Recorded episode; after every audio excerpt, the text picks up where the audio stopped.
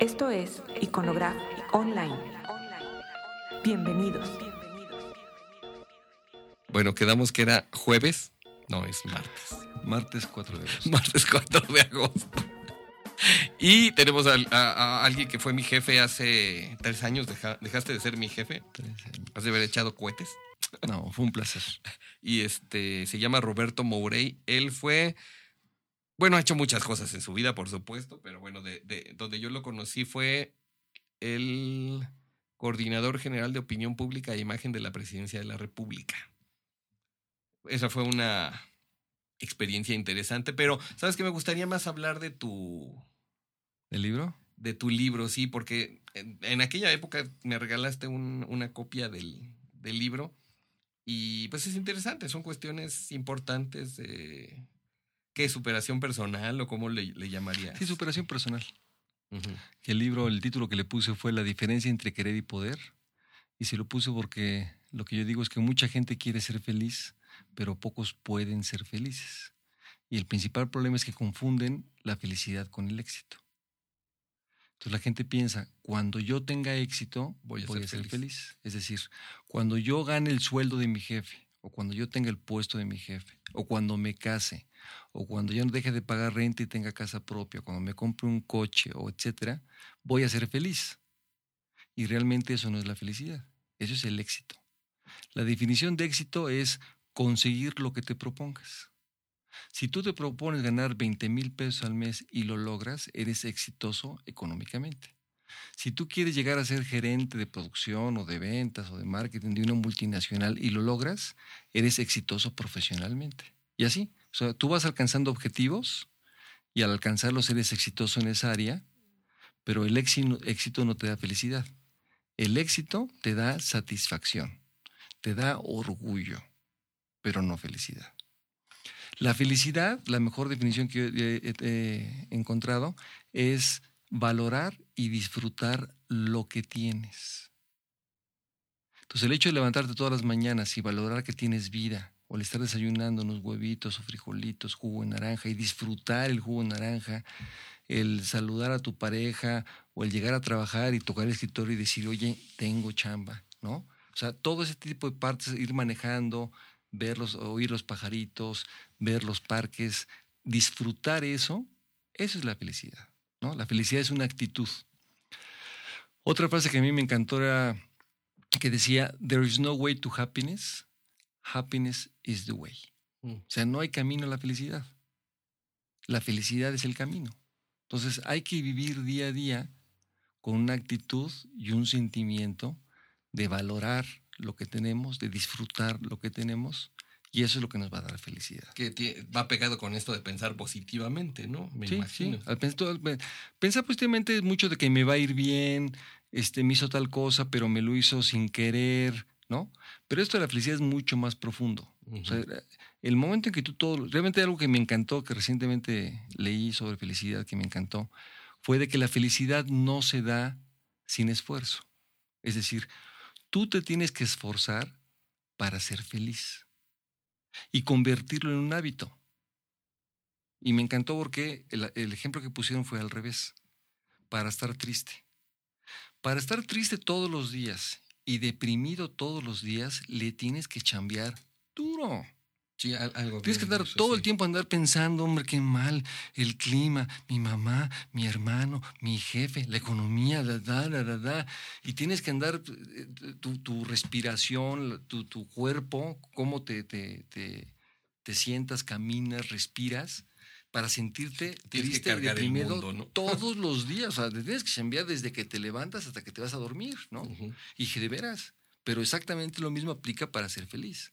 Para ser feliz todo el tiempo tú tienes que esforzarte a realmente estar valorando y disfrutando el momento. Lo que se venga, o que no sabes si mañana vas a estar vivo, vi- vas, vas- vas a tener vida, ¿no? Sí, claro. Entonces ahí ese es, yo creo que el, el- el gran aprendizaje que he tenido yo en estos últimos meses fue de que para ser feliz no solamente es una decisión, sino que hay que actuar y hay que actuar todos los días.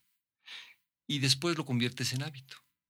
Y ya cuando es hábito ya, ya es eh, algo que haces sin esfuerzo.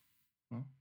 Entonces ahí hablo mucho de, en mi libro de cómo ya trabajar en esa actitud, cómo controlar los pensamientos.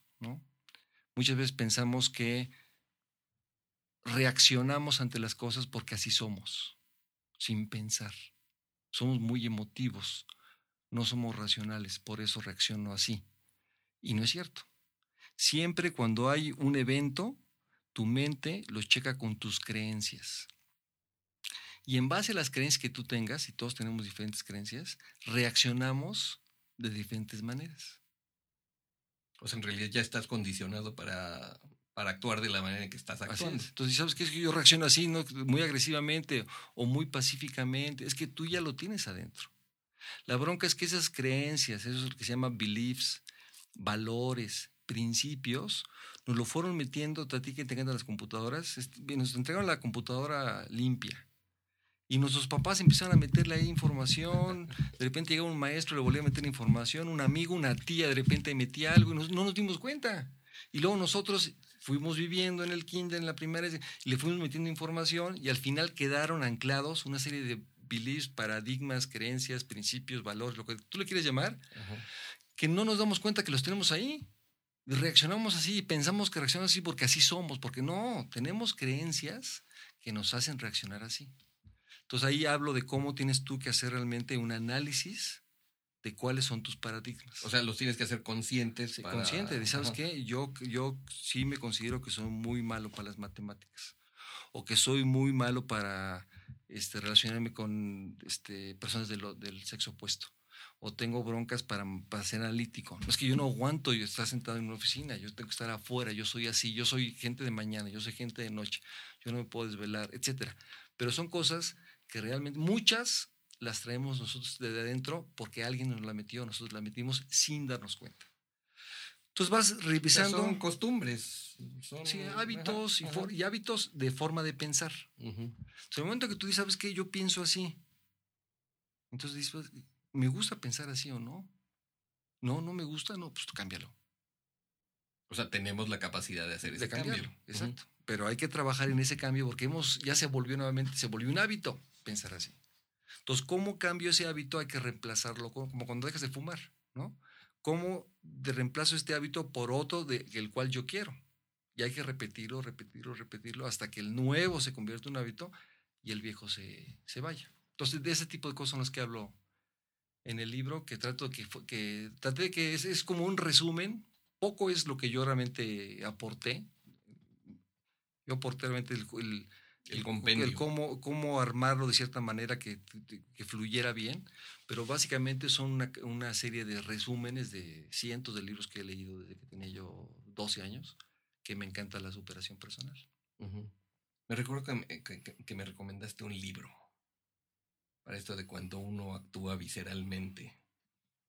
Ah, bueno, se llama la inteligencia emocional. Exactamente, ese, no sabe. Yo, yo, sí soy, yo, yo eh, en, mi hardware está el asunto de ser un poco... Que lo puedes controlar, él lo puedes controlar. Uno, de los grandes consejos que te da el, libro de inteligencia emocional es que debes de conocerte a ti mismo y decir, sabes que hoy estoy enojado, me siento, me siento mal, me siento incómodo, me siento angustiado, ¿qué te? y que tú empieces a pensar, ¿qué es lo que me pasó? ¿Realmente estoy enojado? ¿O estoy triste? ¿O estoy angustiado? o estoy decepcionado, o qué, qué tengo. Y de repente te das cuenta que por algo que pasó en la mañana, o algo que pensabas que iba a pasar y no pasó, o lo que fuera, te das cuenta que estás triste. Entonces, ¿sabes que Entonces esto que siento es tristeza. ¿No? Ahora, ¿qué voy a hacer para quitarme esa tristeza? Entonces, conforme vas haciendo ese ejercicio todos los días, todos los días, todos los días, ya sabes automáticamente, de repente, me, me siento mal, me siento mal porque estoy enojado porque taxista se me puso en mal humor y no, me, no puedo aceptar que el taxista me ponga mal humor, vamos para atrás y lo cambias, ¿no? Pero es conocerte a ti mismo, ese es realmente el gran consejo que te da ese libro. Es primero conócete a ti mismo y cambia lo que quieras cambiar, ¿no? No, sí, sí, fue, fue, fue útil el libro este. El libro este. Y no, no, no, lo, he terminado, pero, pero sí me, me, fue muy útil. Otra inquietud que tienes también desde ese buen rato es lo de las frases célebres. Eso eso me gustó y nos sirvió mucho. ¿Te acuerdas que nos pasaste y armamos un sistema ahí en presidencia? Entonces, en los boletines siempre iba una frase célebre buscada de tu base de datos. Sí, ahí, ahí, lo que pasa es que yo también de los, creo que nueve, diez años empecé a coleccionar frases célebres de las revistas Selecciones y como que sentía que era la, la sabiduría resumida en una frase. Y realmente no importa quién lo haya escrito, lo importante es la, la sabiduría que hay concentrada en esa frase.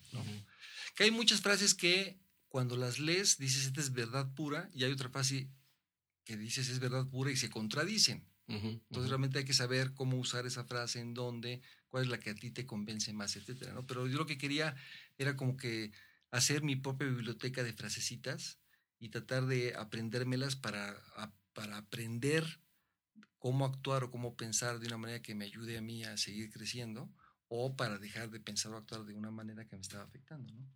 Entonces empecé, llegué a tener como cinco mil frases, me robaron este, la, esa, una carpeta de esas negras grandototas. Eran dos carpetas llenas de frases. ¿Y que las ibas haciendo a mano? A mano, pues estoy hablando de del 68, no había internet. No, no, nada. Ni más. Entonces todo era a mano, todo era a mano o a máquina, ¿no? Y este, y de repente algún día desapareció, en una oficina, desaparecieron esas dos carpetas y luego volví a juntar otra vez y así me le he pasado. Y ahorita tenía yo 5000, las volví a revisar todas y me quedé con 2500. Más o menos. Como... ¿Le diste chicharrón a la mitad? sé que hay muchas que dicen más o menos lo mismo. Entonces trato de, de, que no, no, vaya número. Por ejemplo, una vez hace como cinco años me prestó una vecina que yo tenía en una casa que rentaba en Valle. Me prestó un libro que tenía 22 mil frases célebres. Y de esas 22 mil saqué como 400 frases. Nada más. O sea, no, no había. había todas. o sea, hay, mucha paja también, quiero decir. Pues no paja, lo que pasa es que son frases que, que, que tú la lees y a ti te fascina esa frase porque significa muchísimo para ti. Y a lo mejor yo la leo y digo, ah, pues está bonita. O sea, sí, es, sí, claro. Oye, es que no, Pasa por tiene la esencia de no sé qué, ¿verdad? Y tú dices, pues para mí se me hace demasiado simple, ¿no? no le, pero para mí es algo, una sabiduría, tiene una riqueza, ¿no? Entonces es muy personal. Entonces no es que una sea buena o sea mala, que haya paja o no paja, sino es cuáles son las frases que, las frases que más te llegan a ti. ¿no? a, mí me gustan mucho las frases. De hecho, de hecho, te digo, nos fue muy útil tu base de datos. Y ya casi terminando, ¿qué pasó? Al final, no sé por qué, creo que ya no teníamos disponibilidad del sistema o no sé qué. Entonces fui y compré un libro de estos de 5000 frases o no sé cuánto por ahí anda. Y este, y pues sí, te da trabajo encontrar, o sea, sí hay muchas, pero no necesariamente todas son, son buenas como para aplicarlas en la publicación. Lo mejor es internet. Tú te metes a internet, metes frases célebres y salen cientos o miles de sitios de frases célebres. Y hay sitios muy buenos donde tú le metes fracaso éxito, te sale, o autor, y te sale todas las, las frases. O sea que ya realmente internet es una chulada para, para todo. Para todo. bueno, ahora sí cuéntame un poquito, ¿cuál fue tu experiencia en presidencia? Este, pues muy, muy, para mí fue muy divertida, aprendí muchísimo. Eh, desde el punto de vista profesional, yo, me considero que crecí mucho. Vi a México desde otro punto de vista, ¿no? Como 33 mil pies de altura, cuando yo lo estaba viendo a nivel helicóptero, ¿no? Y este, entonces para mí el, el haber estado cerca del presidente Fox y aprender o vivir y ver cómo él tomaba las decisiones, a mí me encantó. Entonces fue una experiencia que desde, desde, el punto de vista profesional aprendí mucho de cómo se aplica la mercadotecnia o la comunicación, eh, vamos a llamarla, del, del, mundo de la iniciativa privada en, en, en, la política, que al final se aplican muchísimos conceptos, ¿no? que es eh, cómo, cómo dar a conocer y que la gente entienda bien aquellas cosas, elementos, programas, resultados, avances que, quieres comunicar, ¿no? Y este, y por otro lado, ver que el tener un, un ambiente que para muchos, muchos de mis amigos pensaban que era un ambiente muy diferente al mundo de la iniciativa privada, y que yo, la vida que tuve dentro de presidencia fue como si fuera una multinacional, ¿no? Realmente eran horarios bastante estructurados, juntas bastante bien armadas, con agenda fijando resultados o fijando objetivos, revisando avances. Entonces me decían, no, yo supongo que tú debías haber estado en juntas a las 12, 2 de la mañana, cosas de esas, haciendo espera para que te den audiencia y cosas. No, realmente era bastante bien organizado el, eh, la agenda del presidente. La siempre la tenía llena, ¿no? Impresionante. Yo nada más de verla, a veces me, me cansaba de ver esa, agenda. Y nada más de un día, y cuando lo veías que eran semanas y meses, y dices, no, wow, wow. Hay que tener mucha mucha estamina y un gran amor y una gran pasión para, para mantener ese paso por, por años, ¿no? Entonces, este, el hecho de estar cerca de tu presidente, escuchándolo, viendo cómo trataba a la gente, cómo se preocupaba por la gente, cómo buscaba que las cosas se hicieran mejores o más rápido para que les llegara la ayuda o el apoyo o la luz o el agua, la presa, etcétera, a ciertos poblados, etcétera, te das cuenta de que, de que es muy, muy, te, da mucha satisfacción, ¿no? Yo digo que uno de los, para mí uno de los grandes cambios que hubo con el presidente Fox no solamente fue el cambio de partido o, o el cambio de gobernar en el sentido de diferentes políticas públicas, sino el, fue un gobierno que gobernó con valores. ¿no? Que son difíciles. Entonces no era mucho, no era mucho tomar decisiones que mejor convengan al partido, mejor convengan al gobierno en, el poder en ese momento, sino decisiones que realmente ayudaban al mayor número de mexicanos. Aunque fueran costosas en algún momento. Aunque fueran muy costosas, ¿no? Entonces yo creo que eso para mí fue una cosa que, que me dio mucho gusto, ¿no? Como cómo se hacían las cosas por, por, el, por el amor de hacer el bien al mayor número de mexicanos, ¿no? Y que yo a veces digo que el presidente era de muy micromanagement, porque sí se metía muchos proyectos, qué pasa con este proyecto, qué pasa con tal carretera, con tal puente, o sea, les daba seguimiento porque él había dado la palabra de, de cumplirlo a su gente, ¿no? Entonces, este, siempre andaba pegado de varios secretarios este, buscando que las cosas se hicieran, ¿no? Que decía, yo, yo estoy aquí para poner mi grito de arena y dejar un México mejor, ¿no? Entonces era, decía, a lo mejor no estamos avanzando tan rápido como quisiéramos, pero por lo menos cada escalón que estamos poniendo es un escalón sólido, ¿no? Entonces cuando hablamos del caso de vivienda o el caso de las becas que se duplicaron a 6 millones de becas o en el caso del Seguro Popular que se le dio a, prácticamente 20 millones de, mexicanos ya protegidos con el Seguro Popular, cosa que pues, pasamos sexenios y no había un, un gran avance, ¿no? Entonces yo creo que este, esa, esa búsqueda de, de, hacer el bien, de cambiar un México por un México que no pueda volver al pasado, quemar puentes para que, para que nunca más haya un presidente con todo el poder, sino que haya un buen balance entre iniciativa privada, el, los medios, la sociedad civil, las mismas instituciones, tanto gobierno federal como estatal como municipal. Creo que ese balance este, era muy, muy bueno. Eh, trató de, yo diría todavía consolidarlo, pero sí fortalecerlo.